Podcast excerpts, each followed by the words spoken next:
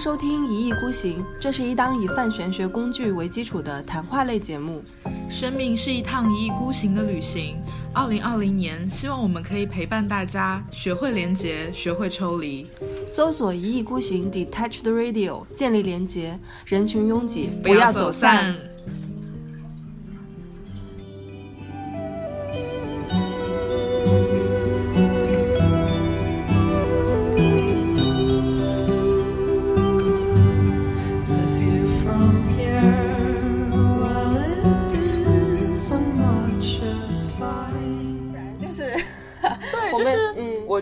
我之前听 podcast，就是那个主播说的很好，就是因为很多人他喜欢你，他就只是说我下一次再来听，嗯，但如果不喜欢你，他可能就骂你，对，所以就是如果你喜欢一个东西，你一定要表达出来，不然我们不知道，如果没有人说我很喜欢你们做的节目，我们可能就会觉得哦这个话题可能大家不感兴趣，然后我们就跳过了。所以如果大家喜欢这样这样的非常深刻的讨论，一定要告诉我们，这样我们才可以更坚定的就在这条路上走下去。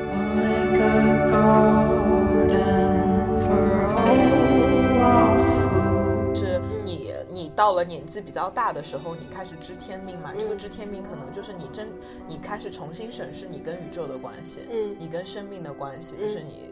你的你跟自由意志之间的一个关系就比较玄乎啦，嗯，就是可能之前的那些宫位，你全部都把自己看得很重要。你从出生的那一刻起，你觉得整个宇宙就只有你自己，嗯，你是整个宇宙。到最后一天，你到最后到了十二个宫位，你觉得你跟你就是宇宙中非常微不足道的一个部分。你想，就是，就是人的一生这个。差别会这么大，就是你的意识会经历这么多的转变，就真的很神奇，很迷人，很迷人。就到了十二宫的时候，你已经把那个自己放，你的自我放到无限小了，你甚至觉得它可以趋近于零，趋近于无。嗯，然后你在这种状态下，你你会觉得就是你已经跟整个宇宙融为了一体。大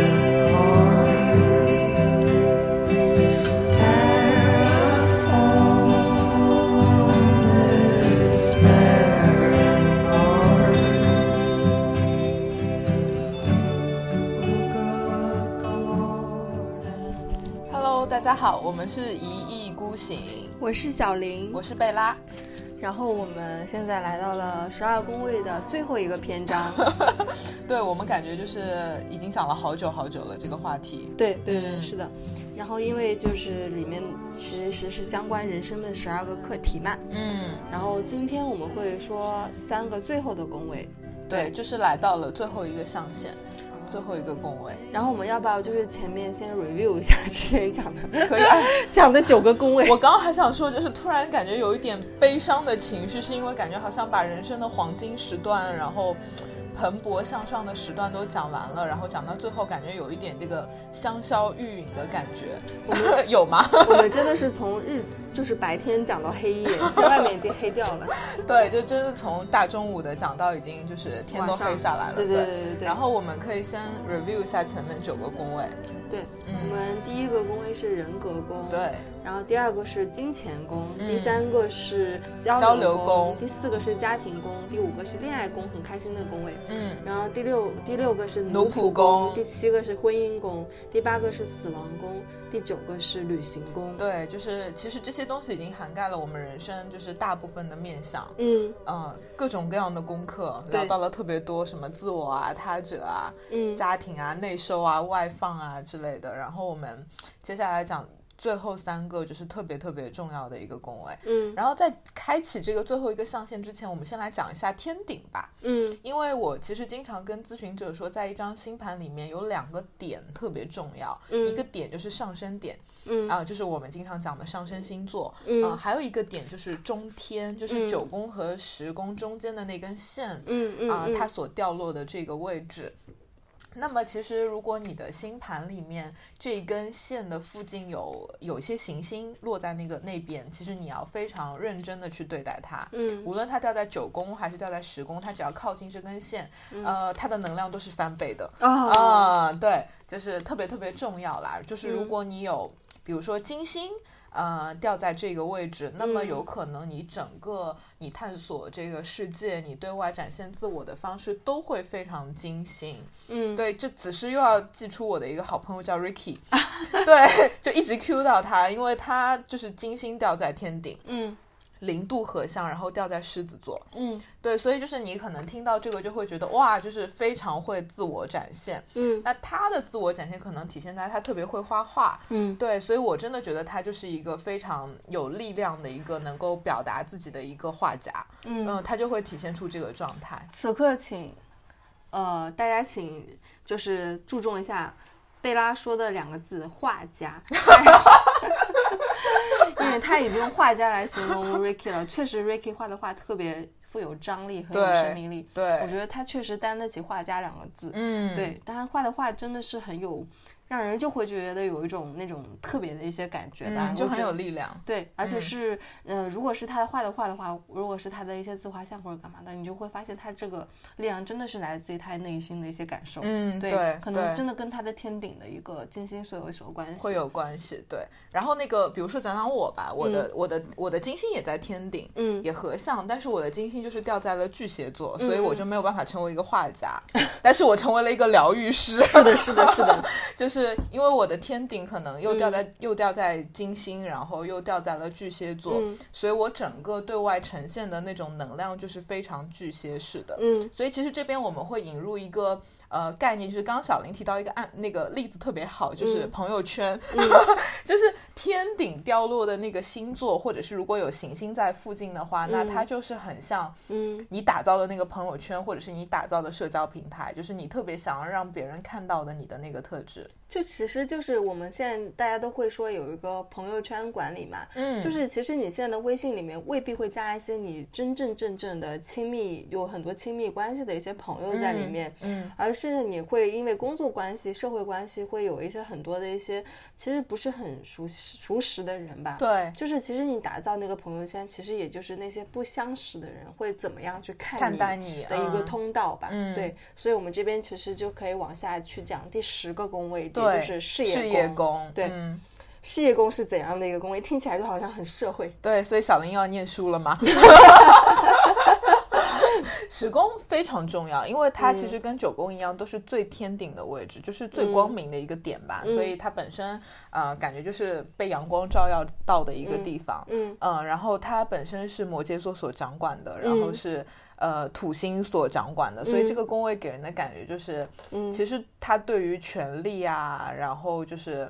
呃，对于这种权威啊，其实是非常渴望的。然后他也很这个宫位也很努力，嗯嗯，他不是那种很轻飘飘的宫位，他是呃非常重的。然后他会用非常踏实的、呃井井有条的方式去打理自己的这个事业和理想。嗯嗯。呃，会不会时宫很就是热闹的人会特别特别在乎在这个社会上面别人是怎么看待他自己的？非常在乎。然后特别是比如说我们还是拿太阳来举例，我觉得太阳掉时宫的人就是对事业有一种莫名的执着，就是我们真正的所谓的事业心强的人，就不是你不是为了生计。为了赚钱去做那个工作，你真的是嗯，把自己很多的理想抱负，就是寄托在了你的这一份工作上面，使得它不再仅仅是一份工作，它是一个事业，嗯，它是一个理想，是一个你想要让别人看到你是一个有权利，你是一个有能力的人，嗯嗯嗯。那其实，呃，是不是很多人咨访者来找你，很多时候除了感情之外，最多的还是看自己他他的工作，对。对吧？那他他们如果说他们对自己的事业，就是最多是有一些怎样的期待呢？我觉得很多人对事业的期待其实是嗯大众的一个期待，嗯，就是你可能不是他自己的期待，对你可能想有钱有权，嗯，然后呃比如说有的时候，比如说你刚好你来找我看，你的太阳就掉在十宫，我会跟你讲说哦你对事业很上心，你很有事业心，他就会问我说，这个世界上有人对事业不上心吗？其实是有啊，有人就真的不在乎事业这个东西，嗯嗯，那他可能刚好在那儿，然后他会特别在乎事业这这件事情。嗯，但是我们其实我们讲那么多宫位嘛，嗯，比如说二宫、六宫都是跟事业有关，嗯，我会去区分他想要询问的是什么问题，嗯，因为有的人他问你的问题呢，可能更更多的关乎什么，我跟同事的关系，我跟领导的关系。那我可能会去帮他看六宫，我不会关注在十宫。对，所以其实并不是每一个工作的议题我们都要呃去看事业宫的，也不是说你事业宫是空的，你就对事业没有追求。嗯嗯嗯嗯，它还是会有点不一样的。那太阳如果掉在事业宫的话，它是不是就是一个非常深切的希望被所有的人都认为自己是一个大人物的这么一个角色？就是对权力、权威的一种渴望吧，或者是影响力。嗯，因为太因为时宫很天顶嘛，嗯，所以太阳掉在十宫，那这个太阳闪闪发光啊，嗯，呃，他特别想要让别人看到。他的价值所在，嗯，所以这样的人其实他对待工作是真的，我觉得他们是真的很努力，嗯，然后呃，愿意付出自己很多的时间精力在工作上面，也也绝不是投机取巧的人，嗯嗯，因为我们刚刚讲的，比如说什么罢工的人，我们会说他会呃利用资源，利用什么对人性的考察来赚钱，嗯，很偏财嘛，嗯，十宫就真的就是非常，我觉得是很踏实的，因为它毕竟是一个土象的宫位，嗯，所有土象宫位都带有这种非常踏实的状态，而且它。又是土星所掌管的，嗯，因为土星本身就是一种不停的考验你，不停的磨砺你。我觉得这也很像是事业，呃，给我们的一些功课吧。就是你一个真正能够把事业打理好的人，他一定是能够耐得住寂寞、耐得住磨砺的人。你刚我们我们前面在讨论四宫的时候，你有说过那个就是四宫代表了母亲，十宫代表了父亲，父亲对，或者是倒过来有可能。十宫其实有的时候也是代表着你的父亲或者母亲对你的一个期待吗？对，会会吗？会会，嗯，就是呃，我说到这个，其实我觉得原生家庭跟那个，就是因为它是正好是一百八十度嘛，对，面对面，对，其实还是有一个非常强相关的一个刻度在里面，嗯，对吧？而且是一种拉扯吧，我觉得，呃，有些人他可能十宫也有能量，四宫也有能量，那他其实就会有一种很明显的，就是内外的一种拉扯，嗯，其实这种，嗯，挺明显的，嗯。如果说那个十宫表现的特别好的人，他会是一个怎样的状态呢？嗯，很有事业心，而且他能够很好的规划自己的事业，嗯，并且在就是追逐权力的过程中，他会有一个度。哦，他不会说我牺牲掉其他所有的东西，我牺牲掉自己的身体，我自己的快乐，呃，我只是去为了追求权利而不择手段。他会有一个度，嗯，或者说他可能更能够客观的去看待。呃，我在别人心目中到底是一个什么样的人？嗯嗯，因为有的时候你时工发展的不好呢，你可能太在乎自己所谓的价值感了，嗯，你太希望自己是一个能够被别人看到的人了，嗯嗯嗯。其实我们都是普通人嘛，就是真正你能被别人看到是一件没有那么容易的事情。嗯嗯嗯嗯。就是就是，其实我觉得可以用一个关键词去描述的话，那就是天命，对不对？嗯。就如果说你时工发展的好，比如说你现在在做医生，或者是律师，或者是任何一个职位，嗯，你在对这个社会上面去展示你自己的一个社会功能以及社会身份的话，如果说你是真正热爱医生这个这个身份的话，那你会觉得啊，我就是一个找到了我的一个天命。比如说，我觉得这个此处可以用贝拉来作为一个例子。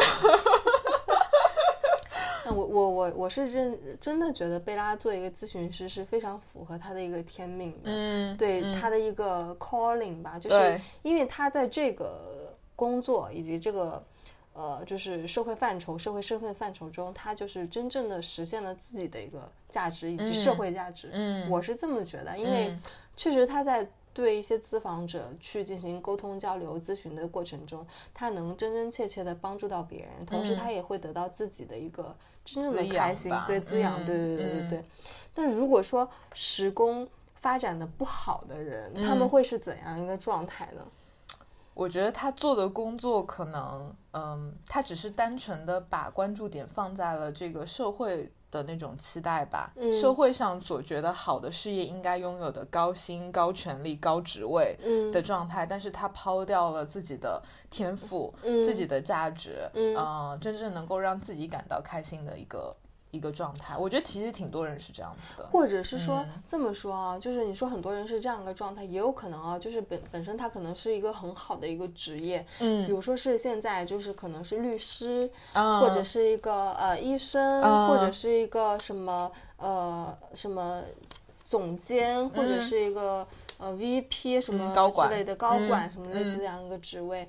那其实你可以看到这个职位这个 title 这些字说出来，在社会上面就会觉得很有一个就是说服力，很有影响力。对。但是他本人可能并不这么觉得，虽然虽但他可能就会会被社会上面的一些说法给束缚，但实际上他可能会觉得自己是个冒牌货。嗯，我觉得会挺空虚的吧。就是你你可能投入了所有的精力，百分之八九十的精力在这个事情上面，但。你可能有一天会发现，权力是一个很虚无的东西，对吧？而且就是这个社会价值也是一个很虚无的东西。你会不有不安全的感觉？会有啊，会有啊。就是我觉得总有一天人会从这个迷雾中醒来的。嗯，那，我觉得我们就是特别是你慢慢长大的过程中，因为我们从一宫已经到十宫，它很后期了。嗯，你经历过很多东西，你有很多自己形成的所知识和逻辑。嗯，我觉得就是当你追寻十宫，特别你到一定年纪的时候，呃。你会慢慢的感觉到这种所谓的社会价值，其实你在年轻的时候有点把它看得过重了。嗯，我觉得所有人都会有这样。那些高管，虽然我不是高管啊，但我去想象一个高管到了五六十岁，他挣了很多钱，该有的他都有了的时候，他去反思这件事情，就是这个权利真的是他要的吗？这个权利真正能带给他什么东西呢？或者他在进前进的一些过程中，他会虽然说他拥有了一些。呃，就是外人看起来很羡慕的一些职位，对，但是他才从中他会有一种不安全的感觉，对，反而且这种不安全的感觉会让他让他更加想要去抓住那种权力那种地位，对。对。所以就是其实还是挺怎么说呢，挺拉扯的。所以我觉得就是星盘也很妙，因为我们其实去讲星盘的时候，我会把一到十宫和十一十二宫拆开来。嗯，我觉得一到十宫是一个人生的一个阶段，十一十二宫是另外一个维度的东西。嗯，我觉得到了十宫就是。其实已经没有那么激烈了，就是我们不会讲到八宫的那种什么推翻和重来，或者是我要扩张，我要内收。十宫就是一个你发展到一定阶段的时候，你会慢慢的呃去体会到有些东西它可能没有那么重要。嗯，因为时宫已经你已经把自我发展到极致了。嗯，我已经就是恋爱啊、结婚啊、什么对内对外的探索啊，然后我事业都已经节节高升了。嗯，你把一个人该经历的其实都经历的七七八八了，这个时候呃你要做的不再是推翻和重来了，而是你会意识到哎。我把我的自我都发展完了，接下来我要做什么呢？对不对？因为我们总要退休嘛，我们总有一天再也没有能力去工作了。嗯，我们老了，那那个时候我们应该要做什么呢？对吧？所以其实时工，我觉得是人生某个阶段的完结，它不一定关乎年龄，但是我觉得是跟你的呃心智或者年龄相关，在某个阶段，我觉得它的一个结束。嗯嗯，哎，说到这个，我觉得还还挺羡慕那些那个时工，就是很和谐的人的。嗯。因为如果时工不和谐，那你就是随随时时就会有一种不安全的感觉。会，你会觉得就是呃，因为这个就是这个社会身份，比如说这个 identity，就是你所从事的这个职位。有可能它不是你创造的，对，就是你是可以被替代的那种感觉。你如果说你有一颗松懈，那有千百个人要过来去把你的位置给顶替你，你就是你就是要下岗了，你就是你就是滚蛋了那种感觉。但是如果说你是对这个时工你是很有，怎么说呢？你是呃很和谐，或者是你发展的很好的话，你会有一种嗯怎么说呢？有一种。安全感在里面，你会觉得我是不可被替代的。你们外面的一些妖魔鬼怪、妖艳贱货，随便你怎么搞，老娘就是在这边的那种感觉。对，所以我觉得。就是它就是一个过程嘛，我觉得你前面的基础如果没有打好的话，我觉得也有关系啊。如果你前面的基础没有打好，那你的时工真的就是很很容易松动。嗯，就假设我们其实我们在疫情的状况下，很多人都在面临失都在失业的边缘。嗯，你可能很容易被裁员。嗯，但有些人他可能前面的经历发展的很好，他基础很稳固，他就没有那么慌。嗯，但如果有些人他前面没有发展好，他就会觉得我要被整个世界抛弃了。如果我失业了会怎么办？嗯，纵然他可能有。有一定的积蓄，他其实饿不死，但是他就焦虑到不行。嗯，但有的人他可能就觉得没关系，我可以重来，或者是我觉得这个事情并没有那么重要。嗯，对我觉得其实这每一步，就像我们之前提到的那些工位，每一步的功课，其实你都不能松懈。嗯，就你有一个地方做不好，你可能当下觉得没关系啊，没有那么重要啊，跳过就跳过。但是我觉得都会在最后的一些工位里面，如果你遇到事情就崩塌了。对，真的是这样子。对。说到这个失业，真的是那个，我觉得真的确实有挺有感触的，是不是？很多那个年轻人就是可能因为。嗯，就是裁员什么的，就是各各种很焦虑吧。然后其实，因为中国人的积蓄的水平，就是中国人毕竟是一个很会储蓄的一个 民族嘛，就是不会像老外那样子。你就比如说，你这个月没有收入了，你就下个月就饿死了。嗯，我觉得大可不必这么焦虑。对，是的，是的。而且我其实，呃，我们讲到事业工的时候，我也在反思这件事情嘛，因为大家其实。很多年轻人，因为这个社会越来越开放，很多年轻人他都没大学毕业呢，他就开始大谈特谈我的事业，嗯，对吧？很多人在呃读大学的时候就去实习，然后甚至从大学就开始创业。我有的时候会在想，就是当然我很佩服他们的这种勇气，嗯，但是我觉得他们的人生其实还没有怎么开始。很多我们刚刚讲的什么六宫、七宫、八宫的状态，他们都没有经历，九宫也没有经历，你还在大学嘛，你最多到五宫嘛，对不对？然后这个时候你就直接跳过了那么多的步骤，直接进入到时工去谈事业，其实让我觉得挺虚的。我有的时候也挺为他们感到担心的。嗯嗯嗯，所以我我会觉得就是人生真的是急不来，每一步每一步你都是要脚踏实地的走过去，每一步都算数，每一步都算数，真的是这样的感觉。哎，有点鸡汤聊聊这个东西，哎，是我真的很强，就是。呃，可能以前我我会有些咨询者读高中哦啊，真的，他们就是来看星盘，他们想挑就是将来的一个专业，我觉得这个 OK 啦，就是我们来盘一盘，可能什么东西比较适合你，但是可能你会觉得他们的切入点不是说我要发挥我自己的天赋去，呃，学好这个学科，或者我能不能做一些创造，他们想的是我将来可以靠这个东西去发展我的事业吗？那我真的觉得是有一些操之过急。我觉得你要首先找到自己，你才能找到社会中的自己。对对，是的。对你连自己都不知道是什么，你怎么在社会上面去展现自己？对啊，就是一个我觉得是先先有因后有果的一个过程吧。嗯嗯，对，因总是早于果。对。好。我们现在来就是关这个关于就是这个事业工，我们就已经聊了二十分钟。没有没有，我觉得因为它是一个，就我们讲它是一到十宫，它是一个 ending，嗯，所以我们接下来就是十宫结束以后，我们要十一、十二宫，虽然只有两个宫位，但是它又是一个全新的开始。我超爱十一、十二宫，我我觉得我觉得最后的，我觉得最后的这三个宫位就是。就是很难去诠释，但是它又非常的重要，嗯，很重要，嗯，就是我觉得。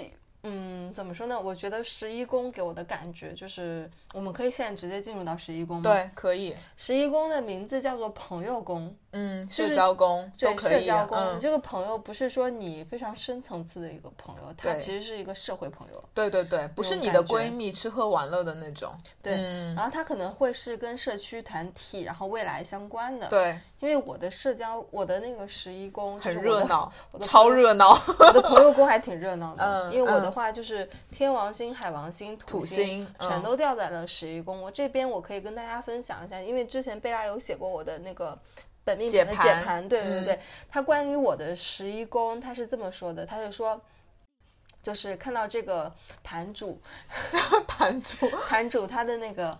呃，天王星、海王星全部都掉在了十一宫，他会有一点担忧，因为他会觉得这个盘主他会很愿意去接受一些新的事物，跟一些就是怎么说呢，一些很 open 或者是有很多新兴。意识的一些朋友们去结交，对，他会觉得就是这个很好，但是呢，他也有点担心过度，对，担心这个其实会有点过度。同时，他很开心看到的是这个盘主他有一个土星掉在了十一宫，他他会觉得这个盘主他其实是会那个。Anyway，他自己会有一个自己的一个准则在那边，他不会去让自己过度的放开来，在十一宫里面驰骋、去畅游，他会有一个就是规则去把自己往回拉那种感觉。我觉得这贝拉这个解释的非常好，嗯，对，就是还是有审慎度在里面的，并没有那么，因为你会讲到天王星、海王星，哇，就是超。开放的那种感觉，好像什么人你都愿意跟他们去打交道。确实，我也是这样子。对，但是事实上，土星放在那边呢，让我觉得安心的是，呃，可能就是。呃，有些可能就泛泛之交啦，我只是从你身上得到一点我想要的能量，我们互换一下就好了。但是真正能够就是进入那根界限更深层次进来的人其实比较少，嗯，因为会有一个土星做一个门门卫，就是守门员，守门员在那边考核，就你通过了你才能进来。嗯，对，所以就是这个十一宫在我看来就是相对来说比较张弛有度的一个十一宫。嗯嗯。呃，如果太阳掉十一宫是怎样一个？状况，我觉得太阳到十一宫的人，关键词就是很开放，然后很改，会有一种就是创新和改革的力量。嗯，因为呃，十一宫我们讲到是社交宫嘛，它其实关乎的就是呃，我进入一个就是社交的团体。那我其实并不是为了我个人的利益啊，因为十一宫跟五宫刚好对冲嘛。如果大家在能想起五宫的话，我们讲过五宫是一个关乎自我表现的一个宫位。那这两个宫位的差别就是五宫愿意把能量放在自己身上，我想让自己变得有才能、有魅力、吸引人。十一宫呢，他愿意把能量放在团体身上，他会愿意为了这个团体的一个共同的目标。嗯，然后放弃掉自己，然后愿意为这个团体而付出，他其实是非常，嗯，怎么讲呢？就是还挺还挺有种自我牺牲和奉献的那个感觉。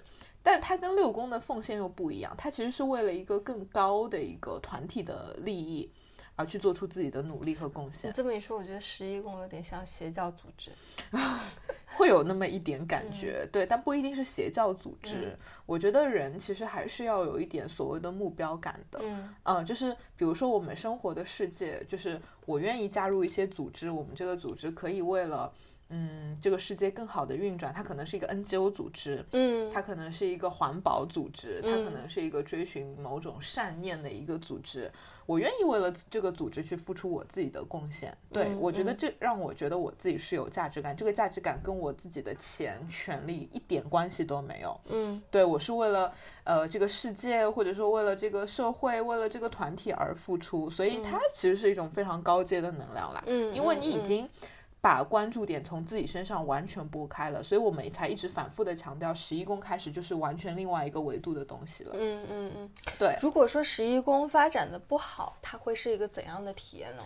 嗯，十一宫发展的不好，我觉得要不就是首先你十一宫没有什么能量，嗯，那么可能体现出的是他呃没有那么愿意抛掉自我去进入一个完全利他的一个组织里面，嗯，或者说他的生活他呃相对来说有一点点狭隘啊，他可能会关注在自己的事业、感情、工作上面，他也不觉得我要加入一个社团去为了某个听起来有点虚无的目标而努力。啊，然后他可能没有那么爱去结交一些跟他价值观完全不同的朋友，对，然后呃，或者有一些人他过度，那那可能就是我会想象他可能就参加各种反抗的那种游行游街的那种，就举着大旗我要反抗我要干嘛。因为十一宫它是跟天王星和水瓶座相关嘛，它就是 不停的革新，就好像以前你去参加各种学生运动，你就是第一个冲在前面举大旗、扛着大旗的那种人，就是他会有点过度，嗯，他可能就是我自己不重要，我就是要那个为了为了一个共同的东西而去努力，但是就像我们说的，就是你每一步都很重要，嗯，你如果抛掉了自我去完全关注那个东西，其实也是一一个很不成熟的一个态度。嗯，对，没错。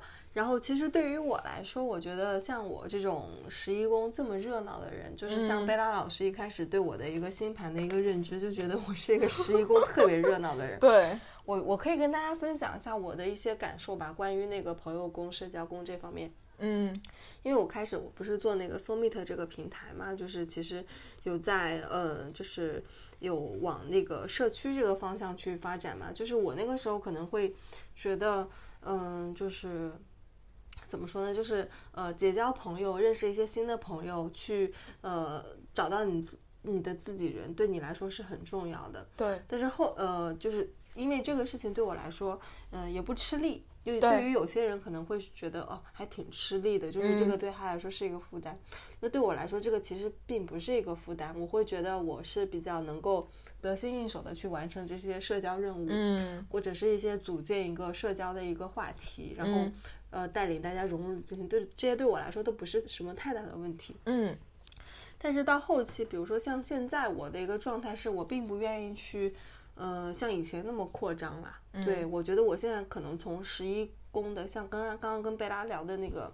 一样，我从十一宫的一个领域，我可能回到了第八宫。八宫，对，月亮所在的位置。对我可能会更加的去呃，想要了解我自己一些内心深层次的一些关系。往下挖。对，往下挖了，因为第十一宫的一个课题，我之前已经经历过了，但是经历过了以后，不不代表我以后就不去经历了。对。而是我觉得现在就我而言，我现在状态，我去再去结交一些新的朋友，挖掘一些新的社区，对我来说，其实我觉得并没有那么重要了。对对，就是因为我已经从之前的一些呃，就是外外在给我的一些能量中，我已经得到了我想要的一些东西。嗯嗯，对，我要通过这些能量去发掘我自己，这个是我接下来的一个课题。嗯，对，然后我可能会对于我来说，我可能没有太多的一些社交的，嗯，就是。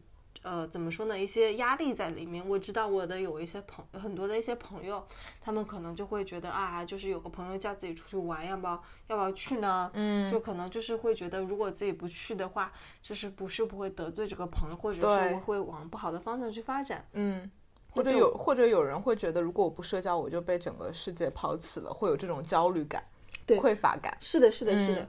但是对于我而言，我可能觉得我是没有的，但是对于一些朋友来说，他们可能会有，是会有一点的。对对对，嗯，这我觉得这个也是自己要克服的一个话课题吧。对，是的，是的。嗯，那贝拉老师，你比如说，我觉得你可以在这边分享一点点了，就是说，嗯，你作为一个，嗯，就是咨询师，嗯，或者是一个有这么一个独特的一个，嗯，技能的人，嗯，比如说你跟你的朋友在一起，就是。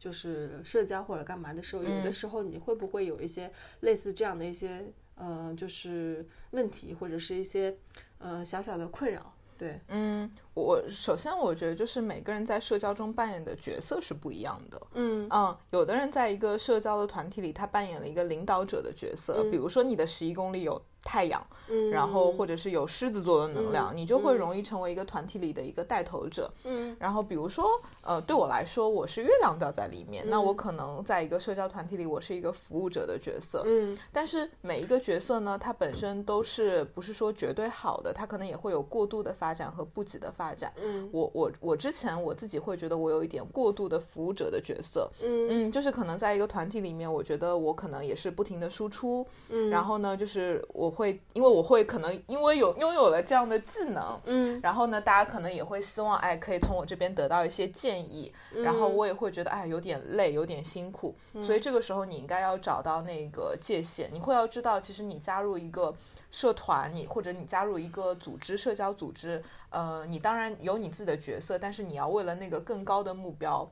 去行动。如果他只是沦落成，呃，你现你被你困在那个角色里面，我其实觉得我有一段时间是困在了我的这个角色里面，那你就会觉得，哎，好像不对，哪里不对？我一直在服务，可是我没有为一个更高的理想而做。嗯，那么可能现在的话呢，我会知道，哎，我很想要去做这个命理的东西，我很希望可以输出我的一些对于呃一些人生的一些看法。那么我在。做我这个角色的时候，我希望可以输出一些更多的东西，那么我可以找到一个平衡。嗯，所以我觉得我的经验是，嗯，大家都可以投入很多的社交团体，嗯，但是你也可以有你自己不同的角色，没有说你一定要成为一个带领者，或者是你一定要是一个服务者，嗯，但是你一定要知道。你心里要非常清楚，你加入这个团体，你最后是为了什么？嗯，对你，你不能够丧失掉那个高阶的那个目标，而被困在了自己的那个角色里。不要为了社交而社交。对，是的，是的，很多人就像小林刚刚讲的，有些人他觉得不社交我就很焦虑。嗯，那其实这就是一种很不良的状态嘛。人不能是为了缓解焦虑而去社交啊，社交并不能真正的缓解你的焦虑啊。所以这个时候你要去想，为什么你呃感到焦虑？可能是因为这个社交其实很无效。嗯啊，或者说，就是如果这个社交是非常有益的、非常好玩的，你怎么会有那种，哎呀，我到底要不要消耗的感觉？对，你怎么会有消耗的感觉？你会觉得虽然很累，但是你会很有收获。嗯，对，就像比如说我跟小林在这儿录节目，我们也讲到口干舌燥了，但是我们觉得很开心，因为我们在就是呃，虽然我们这个也不能算一个社交团体吧，但是我们跟这个虚拟的听众，嗯，存在着的听众可能会在将来节目播出的时候有链接。嗯，我觉得它就是一个隔空可能会有一个时间差的一个社交团体。对，我们在这个团体里面，我可能是一个分享者的角色，然后大家就是共同的去为了这个，我们去探讨一些很高价值的东西，一些有些形而上学，或者是跟这个。这个价值啊，什么相关的东西，我觉得它就是一个很十一宫的事情。我们为了什么呢？我跟小林为了什么呢？对吧？我们到底为了什么呢？其实没有什么现实的利益，但是我们会觉得这件事情很有价值。我们可能会觉得会在那么某一个时刻，可能会在某一个听众的心中种下一个种子。嗯，对，这是我们觉得有价值的一个点。对我，我会觉得就是我们，嗯，怎么说呢？就是。嗯，我们也不为了什么，但是 但是我们我就是觉得做这个事情，它是让我心甘情愿去做，很开心啊，很开心去做的。而且我们在这边录了那么久的节目，就从白天录到黑夜，就感觉就是哎呀，但但完全不会觉得。哎呀，浪费时间，完全没有，不会啊，就觉得没有，就是心甘情愿在输出，在学习。然后，因为我觉得我们输出的东西是确确实实有价值的，能够呃是一个好的东西。对对，能够在你心中播下种子，并且成长。这么一个事情，嗯，而且我们也曾经从我们的一些听众中收到了一些正反馈的，嗯，而且我也相信，我非常的相信，我们播出的这三期关于十二宫位的节目，肯定还会激起一点一点的浪花，会会会，我觉得会，嗯，很期待。如果大家喜欢，一定要给我们反馈，这样我们才可以继续做三王星话题。对对对，大家要是喜欢，一定要给我们就是留言留言，请支持我们，不然就是。对，就是，我觉得就是我之前听 podcast，就是那个主播说的很好，就是。因为很多人他喜欢你，他就只是说我下一次再来听。嗯，但如果不喜欢你，他可能就骂你。嗯，对，所以就是如果你喜欢一个东西，你一定要表达出来，不然我们不知道。如果没有人说我很喜欢你们做的节目，我们可能就会觉得哦，这个话题可能大家不感兴趣。嗯，然后我们就跳过了。所以如果大家喜欢这样这样的非常深刻的讨论，嗯，一定要告诉我们，这样我们才可以更坚定的就在这条路上走下去。对，这其这其实是无关于一些比如说利益，比如说金钱的一些东西，这个真的是心灵。上面的支持，对，请守护我们，请守护我们，对。好了，十一宫讲完了，我们进入最后一个宫位，太难了啊！再喝一口酒吧。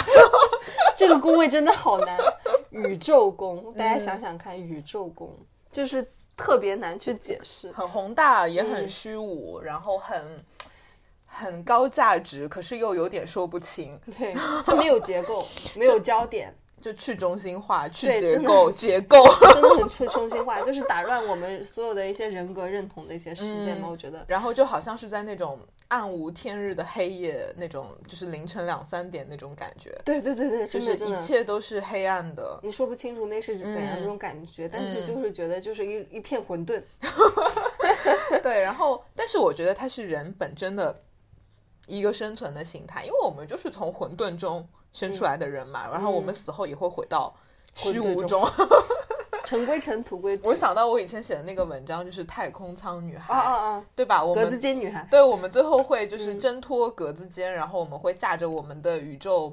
飞船，然后在太空中翱翔，然后因为太空很大嘛，也没有人看到我们，我们就随意的，就是开着太空舱到处走。嗯，就是那个时候，你已经觉得自己一点都不重要了。嗯，其实我经常会跟咨询者，就是拿一个老古话来说，就是五十二知天命嘛。五十知天命。对，就是你你到了年纪比较大的时候，你开始知天命嘛。这个知天命可能就是你真你开始重新审视你跟宇宙的关系，嗯，你跟生命的关系，就是你。你的你跟自由意志之间的一个关系，就比较玄乎啦。嗯，就是可能之前的那些宫位，你全部都把自己看得很重要。你从出生的那一刻起，你觉得整个宇宙就只有你自己。嗯，你是整个宇宙。到最后一天，你到最后到了十二个宫位，你觉得你跟你就是宇宙中非常微不足道的一个部分。你想，就是就是人的一生这个。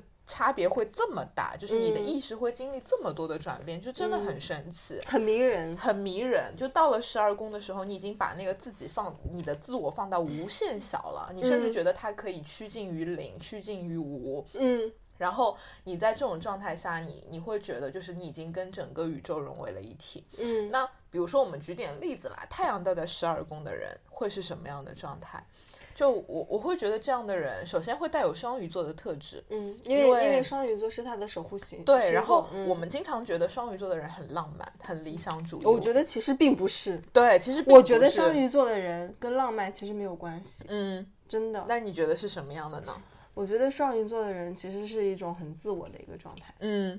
双鱼座并不等于浪漫，双鱼座等于自我，嗯，它等于一些自我的意识，它等于一些潜意识，对对。双鱼座其实不等于浪漫，对对。其实小林说的很对，因为十二宫其实大家看星盘的话，它又接近上升点了，嗯，对不对？它所以它依旧是它是一个跟一宫很像的非常自我的一个宫位，嗯，只是一宫可能更像是呃意识，然后十二宫更像是一种潜意识，对吧？呃，然后之前其实我跟朋友聊天的时候，我们有聊到过意识的话题、潜意识的话题。那我们其实觉得，可能人类会有一种所谓的集体的潜意识，就像一条河流一样，里面有整个人类共同体所经历的那种意识的东西。嗯，比如说我们可能出生，我们其实有些东西我们没有经历过，我们没有经历过战争，但是你能感觉到战争的那种痛、那种伤害。嗯，我觉得就是这这一类的潜意识其实存在于每个人身体里面。嗯，对我觉得十二宫就好像。是那个集体潜意识的领域，嗯，那如果有的人他的十二宫特别重，嗯，那么我觉得他的共情能力会很强，嗯，然后呢，他感知到他对于整个宇宙他者环境的感知力会更强，嗯，对，因为他的关注点不是在自己身上，他会在一些更集体的潜意识的东西上面，嗯，所以我会觉得太阳掉十二宫的人，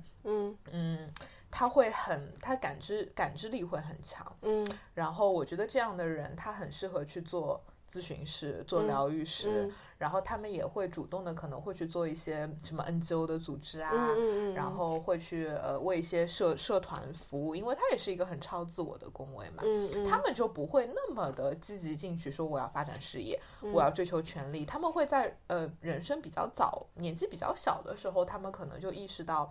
这个东西权利啊什么好像没有那么重要。嗯，我想要真正的为一些更具有精神性的东西去服务。你说到这个，我突然想到，那个如果说是十二宫，就是比较热闹、比较强烈的一个这样的一个人，他可能会更加的偏那种，呃，内观，会吧？或者偏修仙，会啊，有一种想要逃离这个城市的一个会有会有内在冲动。对，所以就是十二宫，如果有些人能量过强，然后他还没有对他有个正确认知的话。就会有一些什么酗酒啊、吸毒啊，嗯，然后什么性瘾啊，嗯嗯，然后或者是非常逃避啊，就是会有这样的特质。因为你会看到这些什么酗酒啊、干嘛的，其实他都是有一种，他都会有一种想要逃避自我的感觉。因为你喝了酒上头了，你就忘记自己了嘛，就飘飘仙了嘛。所以其实你会觉得人类本质上会有这种追求，因为大家可能都会，有的人可能酒精不耐受啊，但是可能大家都会追求这种上头的感觉。你忘掉自己的那个感觉，是因为我觉得这是一种集体潜意识的召唤。因为你，你抛掉你自我的这个躯壳以后，你才能够融入，就感知到一些更集体的、更潜意识的一个东西。对，所以发展不好的时候，我觉得他的这个特质就会特别明显。嗯嗯，但如果发展的好的话呢，他会把它利用起来，因为我觉得这是一种天赋。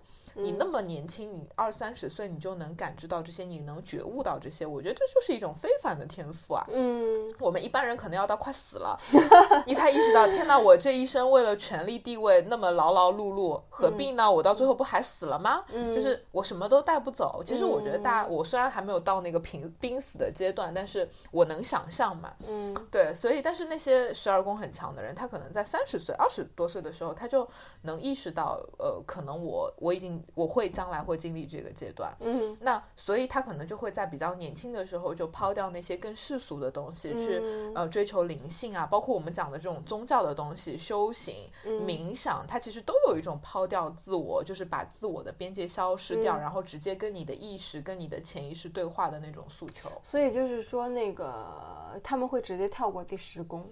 我觉得也不说直接跳过吧，他可能也认知到了，但是他没有觉得这个东西那么重要，嗯，他直接就把能量放到十二宫了，嗯嗯，会如果说就是发展的特别好的话，他有可能就是从这个十二宫中，他能得到一些真正的愉悦，得到一些真正的价值。对，其实在我看来，我我最喜欢的一类人就是他，他把十二宫的能量。就是不仅是用在自己的修行上面，他也用到他者身上。比如说，有些人会去做呃一些疗愈啊，或者是会去为一些真真正的为一些呃身心灵的一些东西去付出，去帮助别人。我觉得这是很棒的一件事情，就是你不仅是度自己，你也在度别人嘛。嗯。但是可能大部分的人还没有没有到这个层面，因为你要帮助别人也是需要另外一种能力的。嗯。对。但我觉得，如果你真正的从一宫发展到十二宫的话，其实我觉得你会有这样。的驱动力去真正的为别人做一些事情，因为你可能会回到十十一宫，嗯，你用十二宫的能量去做十一宫的事情，嗯，去做九宫的事情，对吧？你去做教育或者干嘛的？我觉得这可能是一种我理想中的更棒的一个方式。嗯，但是哪怕你做不到这个，你只是去修自己，嗯，呃，你去嗯。就是修行啊，冥想啊，我觉得也是一件很好的事情。嗯，对，但是呃，比较要提醒大家的是，就是你不要过度的沉溺，因为在我们看来，就是不是说人生因为最后都是很虚无的，你最后都要死，所以我这辈子我就不努力了。嗯，我反正最后一无所有嘛，我就每天就是喝喝酒沉溺着，其实并不是那么一回事儿。嗯嗯，就是该走的经历其实都是要经历一遍，你到十二宫你才会有一些特别的体悟。嗯嗯，哎，我们真的是那个。又回到了一宫了，就讲完了一生吧。就是比如说，就是嗯，到了十二宫，我觉得按照那种佛家的那种讲法，就是六道轮回嘛。就是轮回完了一圈以后，你从出生一个无名的状态，然后开始有了各种感官五五五官的那种发展，然后到最后又会有生死，然后到最后又开始轮回。我觉得就是星盘会有一点给我这样的感觉。嗯，星盘好迷人，很迷人，对。哎，十二宫的感觉会让你想到八字中的什么呢？十二宫，我会想到八字里的那种可能水的能量，嗯，对，就是水特别多的能量。然后呢，可能我觉得有，如果十二宫能量很强，会有点堵，因为我会觉得十二宫的能量有一点泄不出来的感觉，因为它就是好像很混沌，本身就是很混沌的状态。然后好像让你看不到特别清晰的东西，所以如果是放在八字里，可能这个人水啊，或者他某个元素特别多，然后他出不来，会有这样的感觉，有种大海水的感觉，嗯，大海水长流水的那种感觉，嗯，而不是那种那个小水阴水，对对对对，或者也不像有些嗯有些能量就会觉得很清晰，通道很清晰，十二宫就是很混沌的，但是可能人就是。从混沌来，然后又要回归混沌的感觉。嗯，对我自己还是蛮喜欢十二宫的，我觉得它是很灵性的一个状态，因为。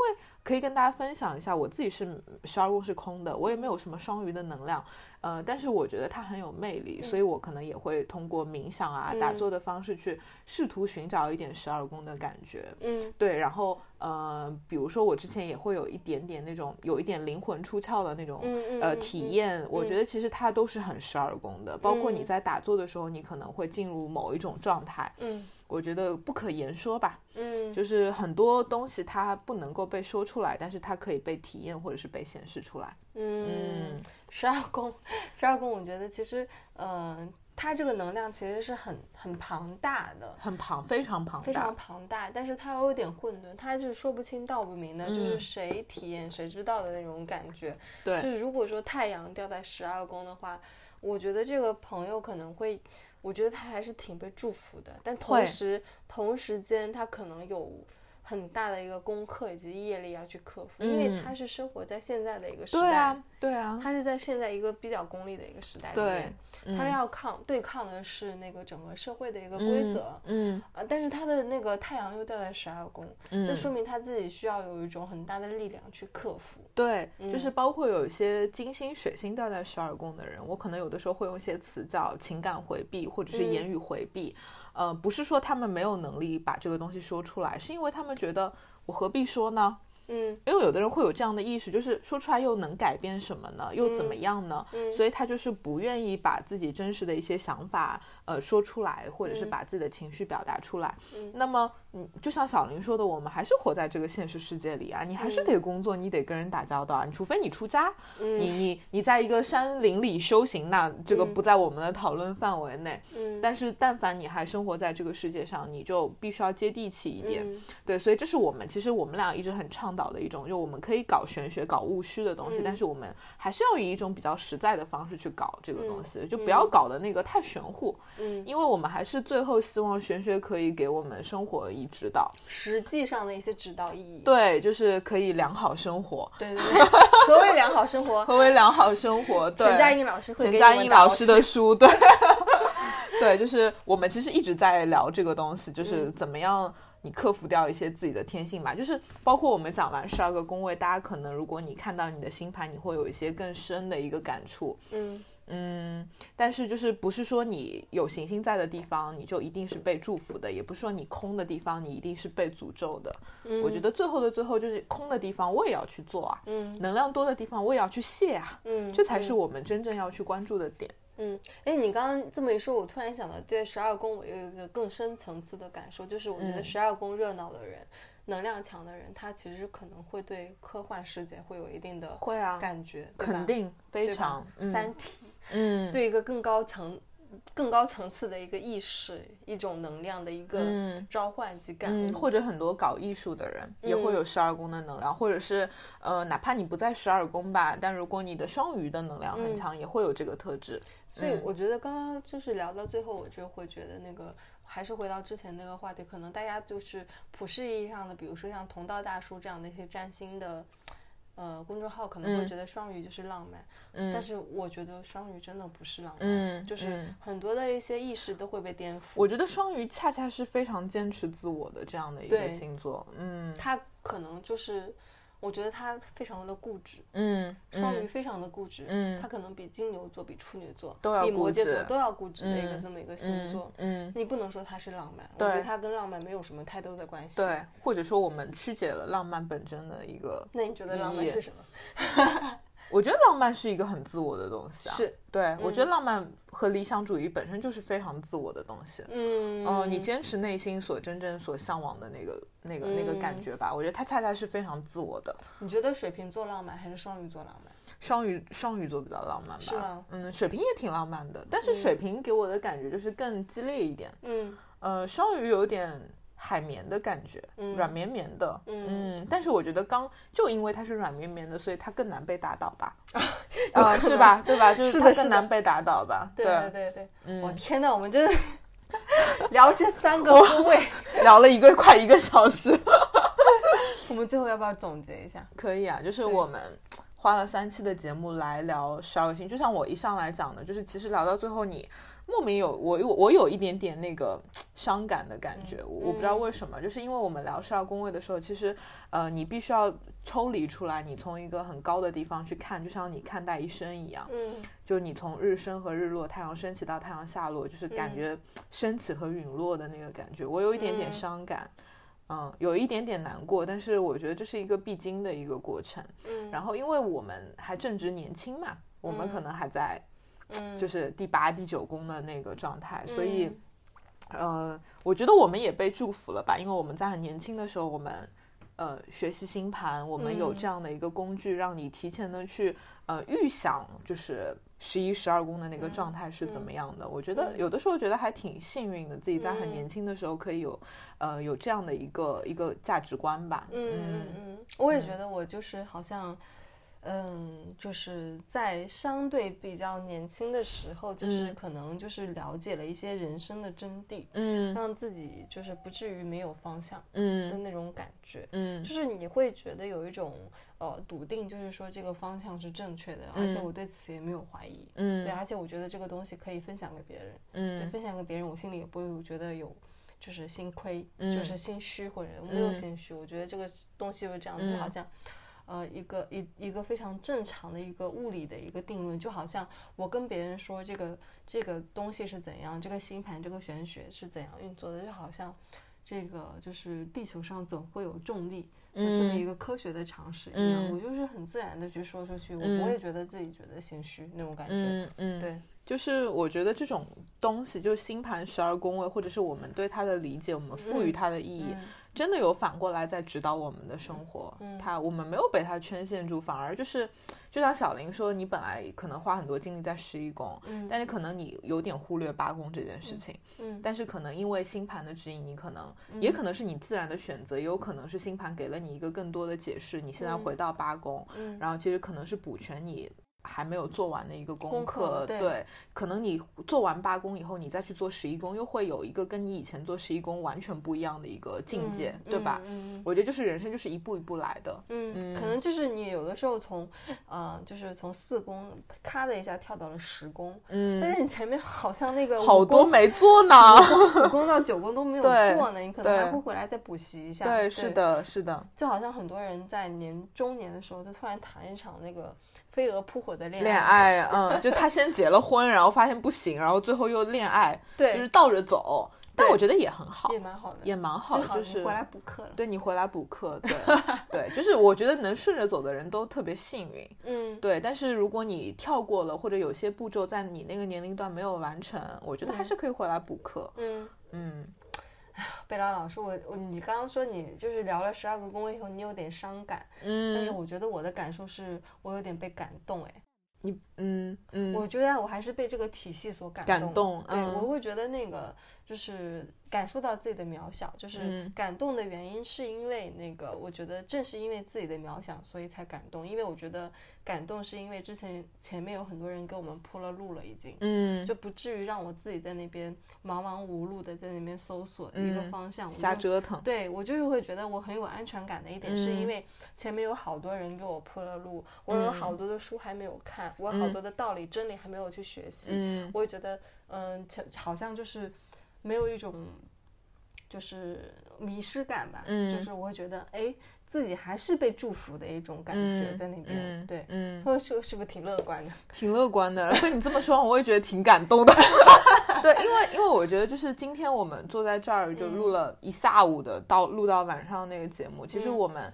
呃，在在录之前，我们也不知道我们两个到底会说什么。我们其实也没有打任何的草稿和大纲，就是说到哪儿想到哪儿就说到哪儿。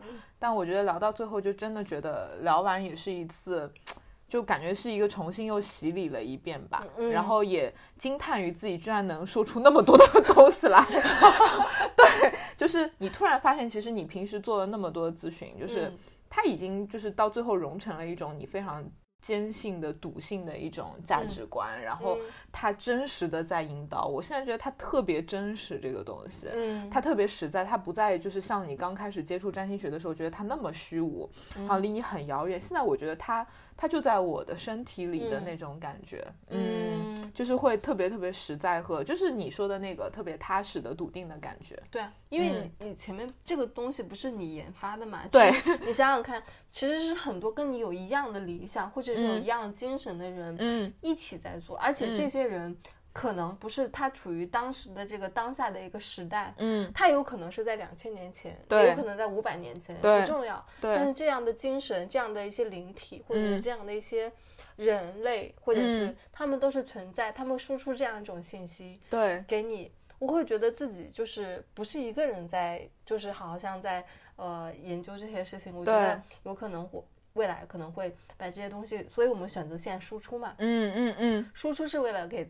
播种种子，嗯，也是为了寻找一些共鸣，寻找一些知音，对，然后跟我们建立一个更强的一些连接，嗯，对，然后我会觉得，啊，我不是一个人在搞这些事情，而且这个事情它是笃定的存在的，对，然后我也很坚信这样的一些事情，嗯，对，然后希望能够找到一些同好者，然后也希望就是跟前人踏在巨人的肩膀上面，对对对，我们就打了一个时间差，但是我们跟前人其实就是像我们刚刚讲十一宫的时候，嗯，我们其实同在。我们跟那些前人同在，只是有一个时间差。但是我们聊到星盘聊完，你其实你会觉得啊，时空其实是它可能也不一定真正存在，嗯，对吧？就是其实你你只要想跟他们在一块儿，你就是可以跟他们在一块儿。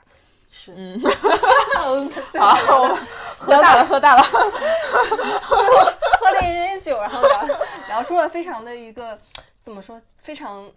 大的一个话题。嗯，就我们我很希望我们有一天可以开一个话题来聊这个。嗯嗯，我自己还有，就我们俩最近不是看了那个开开发者那个美剧嘛？嗯，对，我觉得我们希望有一天可以真正的来跟大家就是探讨这种自由意志的问题，我觉得特别特别好玩。嗯，等时机成熟的时候，我们开这个话题来跟大家聊。等我们就是可以就是能够对这个事情有一些更更更加认就是深入的一些认知，对对，然后能够更加好的去跟大家解释这个事情背后的一些原理、哲学、诗意，它是在哪里的时候，我觉得可以跟大家就是再开一期节目去聊。对对对对。哎呦，最后这个事情真的十二宫位聊出了哲学的意思，就玄学就是很哲学啊！我觉得他们玄学、哲学、宗教其实真的分不开。嗯嗯。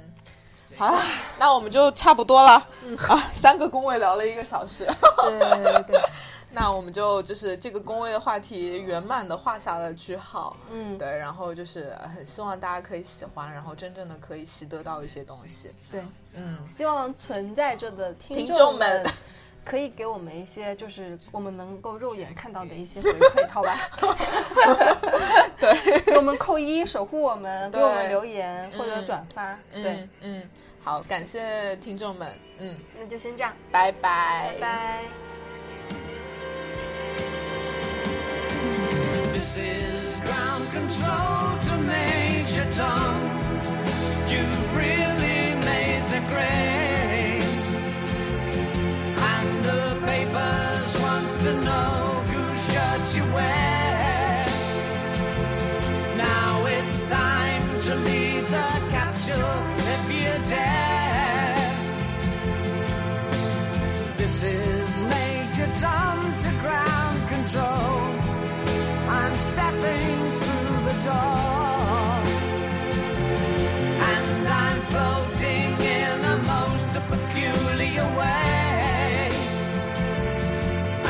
Stars look very different today.